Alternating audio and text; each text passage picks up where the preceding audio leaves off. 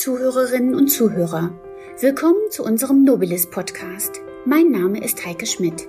Ich bin Chefredakteurin der Nobilis, einem Hochglanzmagazin, das Lust auf schöne Leben machen möchte. Und dazu gehört natürlich auch ganz besonders die Kultur.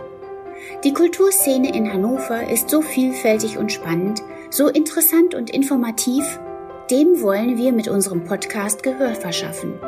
Gleichzeitig möchte unser Podcast interessante Hintergrundinformationen bieten.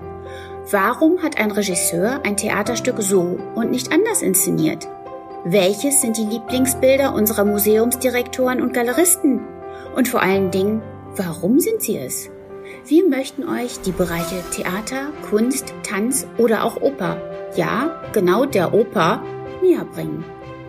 Das alles natürlich ohne erhobenen Zeigefinger, sondern locker leicht im Gespräch mit denen, die sich wirklich damit auskennen.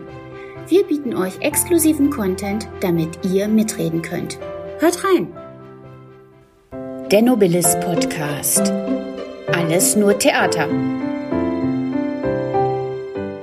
Willkommen zu einer neuen Nobilis Podcast Folge. Heute treffen wir im Schauspielhaus Hannover Hayo Tushi. Es geht um das Stück Der nackte Wahnsinn, das bereits Ende Dezember Premiere hatte. Doch zunächst zu meinem Gesprächspartner. Hayo, magst du dich bitte selbst kurz vorstellen? Aber gerne, ja. Danke, Heike. Wie gesagt, den Namen hast du gesagt, Hayo Tushi.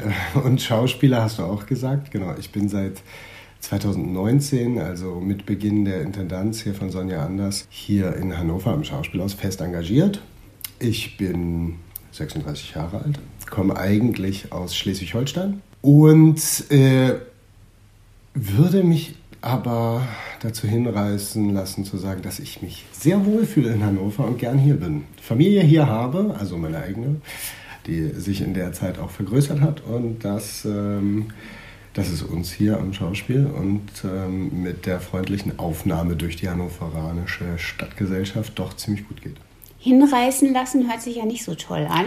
Ja, stimmt. War auch so eine Pause. Da habe ich auch gesagt, ja, wie formuliere ich das jetzt? Wo will ich eigentlich hin mit dem Satz? Ähm, äh, ja, ich finde Hannover eigentlich ganz geil. Also, ähm, äh, und bin aber ja auch mit dem Vorurteil hierher gekommen, es sei eine der weniger spannenden und weniger schönen Städte in Deutschlands.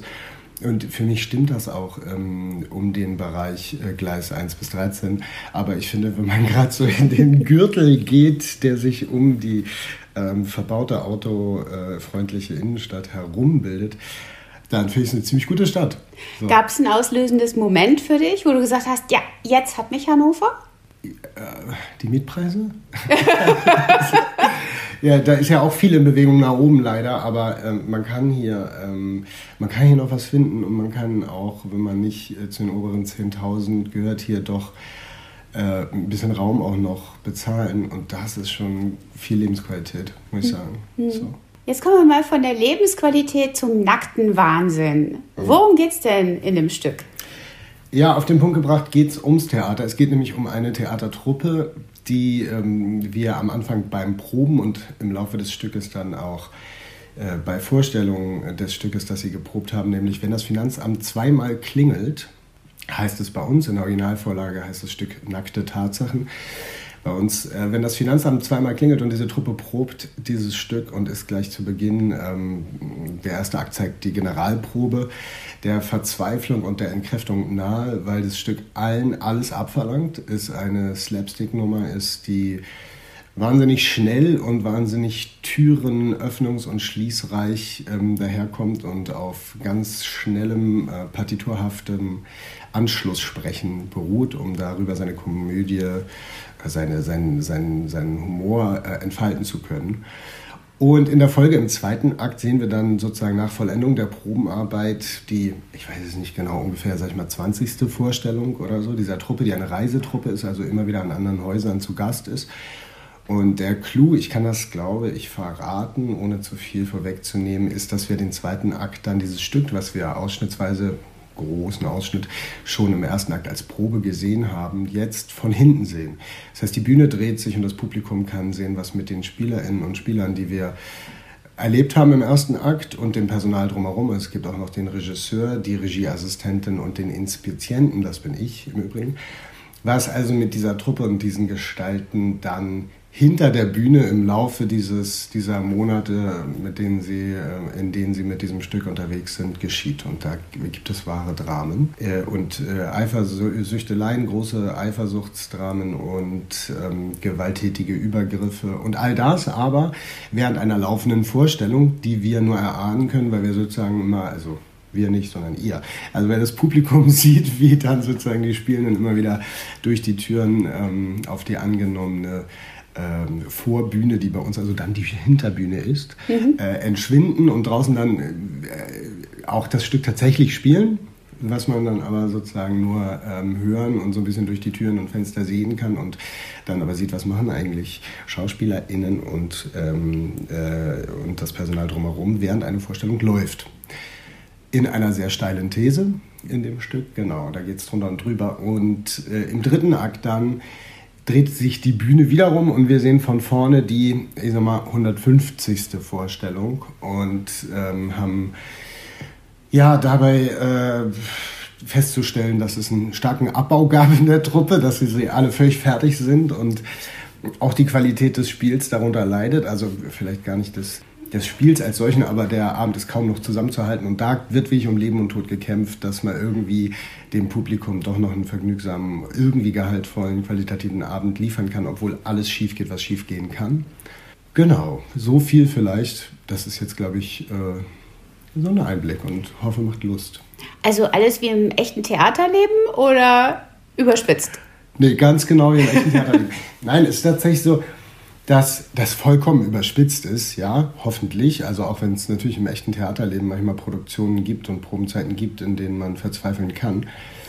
Ähm, äh, ja, also was tatsächlich daran so ganz spannend ist, was einen immer wieder verblüfft, ist, dass so, so ähm, Vorgänge und Problematiken, die in das Stück reingeschrieben sind von dem Theatermenschen Michael Frayn, der das geschrieben hat, zur Self-Fulfilling Prophecy werden. Also Fehler, die dieser Truppe passieren, oder Situationen, die denen passieren, die passieren tatsächlich in der Probenarbeit durchaus hier und da dann auch dem Ensemble der Truppe, die die Truppe spielt. So. Und das ist ein verrücktes Momentum, wo man im Kopf schütteln kann und äh, tief durchatmen äh, oder ausrasten kann und muss. Also eigentlich eine waschechte Komödie. Ähm, fehlt da nicht für Staatsschauspiel die Ernsthaftigkeit?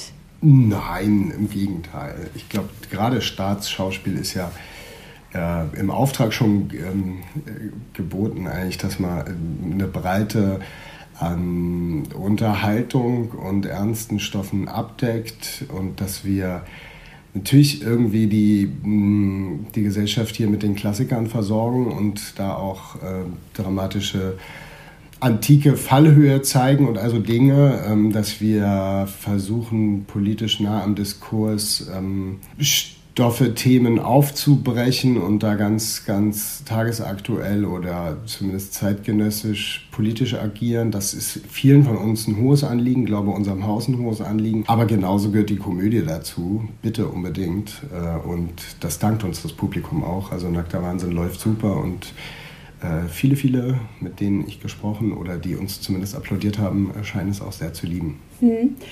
Das gespielte Scheitern ist ja eigentlich das Schwierigste, was man so als Schauspieler oder als Schauspielerin auch äh, als Aufgabe bekommen kann, oder? Dazu gehört auch sehr mhm. viel Präzision mhm. und Abläufe. Wie war das bei euch? Ja, genau so. Ja, also das stimmt. Äh, also gerade Vorgänge ähm, falsch zu machen ähm, also da reißt eine Türklinke ab oder es wird hier und da auch mal gestolpert ähm, und wo runtergefallen und da muss, brauchst du natürlich eine große Sicherheit und musst einen, musst einen Ablauf ähm, äh, in den Körper kriegen, sagen wir. Du musst ähm, einfach äh, das im Zweifel so oft machen, dass du nicht mehr drüber nachdenken musst, dass, es, dass das so ein Fahrradfahrvorgang ist, der von alleine passiert, ähm, wo, du, wo du dann ja, darüber in die Präzision und auch in eine Glaubwürdigkeit von so Momenten kommst, wenn es jetzt um so Slapstick geht, was du meinst. Ansonsten ist gespieltes Scheitern ein Stück weit natürlich auch äh, unser täglich Brot, weil Figuren und Menschen äh, auf dem Theater wie im Leben scheitern äh, und haben Probleme und haben große Probleme, mit denen wir uns auseinandersetzen müssen und wollen. Und das ist ja sehr unterschiedlich klar in der Komödie, da wo es darum geht, dass du auf, auf Pointe irgendwie Vorgänge, Körperlichkeiten oder eben auch natürlich ähm, Gespräche, Sätze, Dialoge zimmerst. Da braucht es sehr viel Übung, ähm, auch eine große Ernsthaftigkeit in der Not, um, um äh, überhaupt andocken zu können mit der Situation, auch bei den Zusehenden. Ob das das Schwerste ist, ja, weiß ich nicht. War die Frage, ne? ob das das Schwerste mhm. ist. Ja weiß ich nicht, ist schwer. Ist schwer. Macht aber auch Bock. Gerade wenn das nicht gelingen, gelingt, macht es richtig Spaß. Ja. Beiden Seiten. Gab es eigentlich auch blaue Flecken? Also du sagtest, Fahrradfahren muss man ja auch erstmal können und fällt man auch mal hin. Ja. Ähm, Gab es bei den Proben so Unfälle? Ja. Kleinerer Art, ich hoffe. Ja, ja, also der Truppe, in der Truppe passiert das viel. Ähm, äh, zu der gehöre ich als Inspizient ja nicht. Ich habe ähm, ähm, also weniger mit diesen Tür-auf-Tür-zu-Situationen zu tun. Ähm, mh, mm, gab es aber, habe ich mir sagen lassen, viel. Und also generell in der Probenarbeit gibt es schon immer wieder, wenn man einfach an die Abläufe noch nicht so aus dem FF gewöhnt ist, wenn man auch einfach mal versucht, mit einer Energie in eine Situation reinzugehen, eine Bühnensituation einem noch nicht so vertraut ist, dass man vielleicht hoffentlich sozusagen die Sicherheitseinweisung ähm, so bekommen hat und verinnerlicht hat, dass man sich nicht wirklich in Gefahr bringt, aber dass man mal wogegen rennt, dass man mal ausrutscht oder dass man sich auch gegenseitig mal, äh, weiß ich nicht, gegeneinander knallt und solche Dinge. Ähm, das, das passiert auf jeden Fall, ja. ja. Aber ihr hattet auch Spaß beim Spielen. Äh, ja, also beim Spielen jetzt haben wir, glaube ich, alle wahnsinnig viel Spaß. Das ist die Belohnung die äh, ungefähr zwei Monate mit Corona-Unterbrechung kurz vor der Premiere, also ein bisschen ähm, gezogen. Äh, die zwei Monate, die wir uns damit beschäftigt haben und geprobt haben, haben wir auch viel Spaß gehabt, haben aber auch geflucht, das Stück verflucht, uns verflucht, äh, die Truppe in der Truppe verflucht, unseren Beruf verflucht, unsere KollegInnen verflucht, die Regie verflucht, die Regie hat uns verflucht und ähm, also alles ganz normal. Ja, das weiß ich gar nicht. Nee, es gibt auch andere Prozesse. Okay. Aber dieser nackte Wahnsinn, der, der bringt einen zur Verzweiflung und irgendwann äh, stehst du aber da und kannst es und es macht wahnsinnig viel Spaß. Es macht richtig viel Spaß zu spielen. Ich glaube, ich hoffe, ich spreche dafür das ganze Ensemble, dass wir uns auf jede Vorstellung wirklich freuen und der Saal ist im Moment immer brechend voll und äh, so vor ausverkauftem Haus dann auch mit jeder Vorstellung mehr irgendwie zu wissen, ähm, wie gut das funktioniert, was wir da machen und trotzdem blitzaufmerksam sein zu müssen, weil sonst ist es auch ganz schnell weg. Und ähm, das Scheitern scheitert. ähm, nein, es macht wahnsinnig viel Spaß. Du hast ganz zu Anfang gesagt, diese Schauspieltruppe, die ringt ja nun um das Gelingen des Abends und will jetzt alles dafür tun, dass äh, dieser Abend gelingt und die Aufführung gelingt. Ist der nackte Wahnsinn auch ein kleines bisschen ein Plädoyer dafür, das Leben oder das Schauspiel nicht ganz alles immer so bierernst zu nehmen? Ja, ganz bestimmt. Also es nimmt ja sein eigenes Sujet, das Theater nimmt da das Theater aufs Korn. Und das kann man sicherlich so sehen, das kann man sicher so lesen. So. Äh, was aber äh, paradox und absurd ist, weil es unglaublich viel Arbeit ist, die man unglaublich ernst nehmen muss, damit es ähm, zu diesem Plädoyer irgendwie genussvoll kommen kann. Trotzdem würde ich da sagen, ja, ja, stimmt. Ist bei dir der, der, ähm, die Ansicht auf das Boulevardtheater gestiegen und die Kollegen, die da was machen, die das eigentlich täglich äh, machen müssen oder machen äh, dürfen? Ähm, das, ich weiß ja auch gar nicht so richtig, was das, das Boulevardtheater, was das jetzt ist. Also ähm, ich würde das so nicht sagen, weil ich jetzt keine Geringschätzung dem gegenüber ähm, empfinde.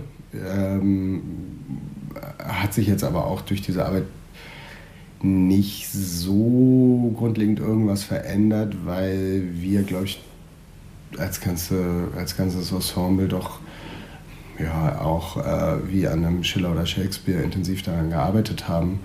Und ich deshalb jetzt nicht sagen würde, das war in irgendeiner Weise eine andere, geringere Herausforderung oder so, wenn es auch ein leichter Gegenstand ist auf jeden Fall, aber steckt viel Arbeit hinter und deshalb Nee, es war vielleicht falsch verstanden oder ich habe es falsch formuliert. Nicht eine geringere Herausforderung, sondern dass man sagt, meine Güte, die Leute, die jeden Abend Boulevard spielen, ja. was für eine Herausforderung ist das? Der Grundstock bleibt ja gleich, ihr ja. seid ja alle Schauspieler. Ja.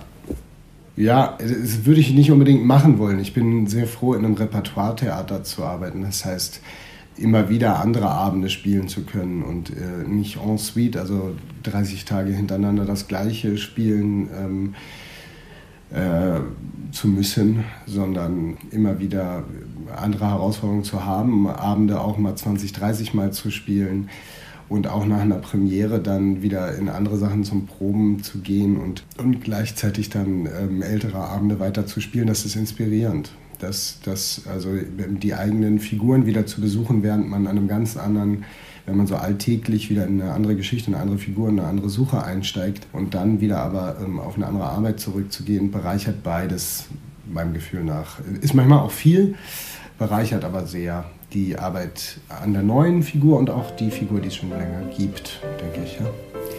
Ja, ich danke dir für das Gespräch. Sehr wünsche gerne. noch weiterhin toi toi toi. Mhm. Und ja, hoffentlich bis demnächst mal wieder. Ja, bis dann.